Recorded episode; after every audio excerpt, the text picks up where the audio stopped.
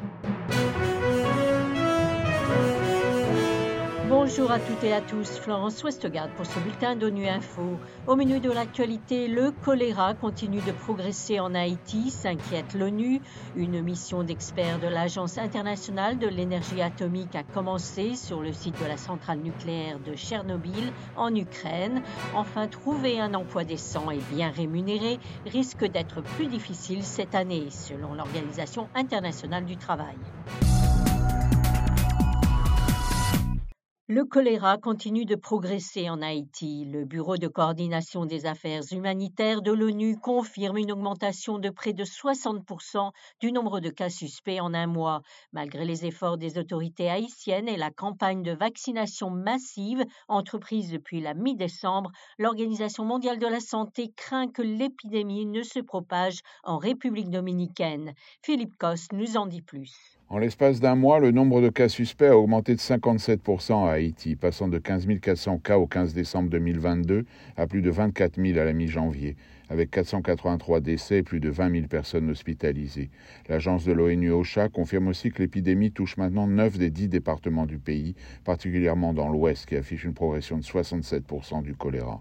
Pour sa part, l'Organisation mondiale de la santé alertait déjà en novembre dernier sur les risques de propagation de la maladie hors des frontières du pays à l'ensemble de l'île d'Hispaniola, en raison de la crise humanitaire complexe que connaît Haïti, ses ressources limitées en matière de santé publique et du flux migratoire constant vers la République dominicaine voisine, où 13 cas ont déjà été confirmés au 6 janvier.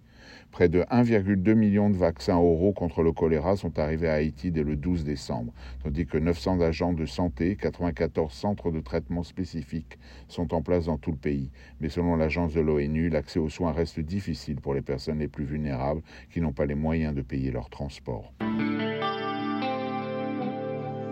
Un autre pas dans la bonne direction a été franchi mercredi vers la prévention d'un accident nucléaire en Ukraine. C'est ce qu'a affirmé le directeur général de l'Agence internationale de l'énergie atomique qui s'est rendu à Tchernobyl pour donner le coup d'envoi d'une mission permanente de l'agence sur le site de la centrale nucléaire.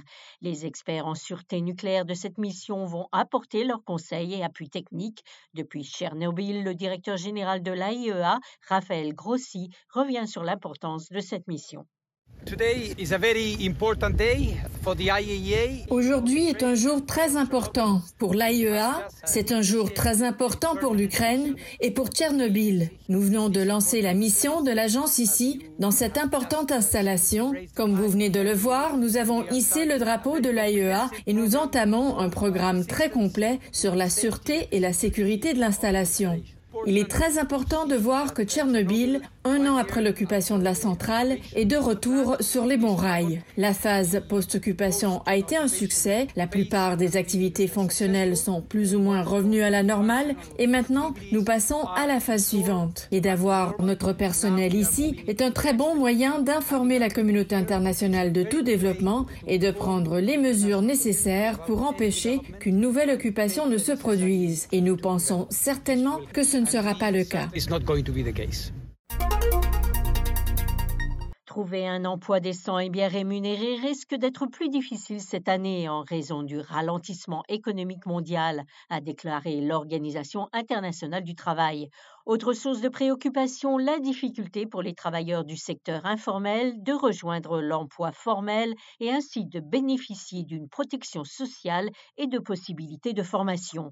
On écoute Manuela Tomé, sous-directrice générale du pôle gouvernance, droit et dialogue à l'OIT. Il y a des indicateurs qui montrent euh, comment la qualité de l'emploi s'est détériorée comme résultat de la pandémie et sûrement continuera à le faire dans les années à venir. Juste quelques chiffres. Il y a 2 milliards de gens qui travaillent dans l'économie informelle. Et pendant les années 2004 et 2019, il y a eu une chute dans l'incidence de l'informalité dans les marchés du travail. Mais à la lumière de la pandémie et des autres crises, multiples crises qui nous sommes en train de vivre, c'est fort probable que ces gains en termes de réduction de l'informalité et donc des pauvretés et donc de manque de protection sociale, etc., se verra réduite. Voilà, fin de ce bulletin d'ONU Info. Vous pouvez nous retrouver sur Internet et sur nos comptes médias sociaux, Twitter et Facebook. Merci de votre fidélité et à bientôt.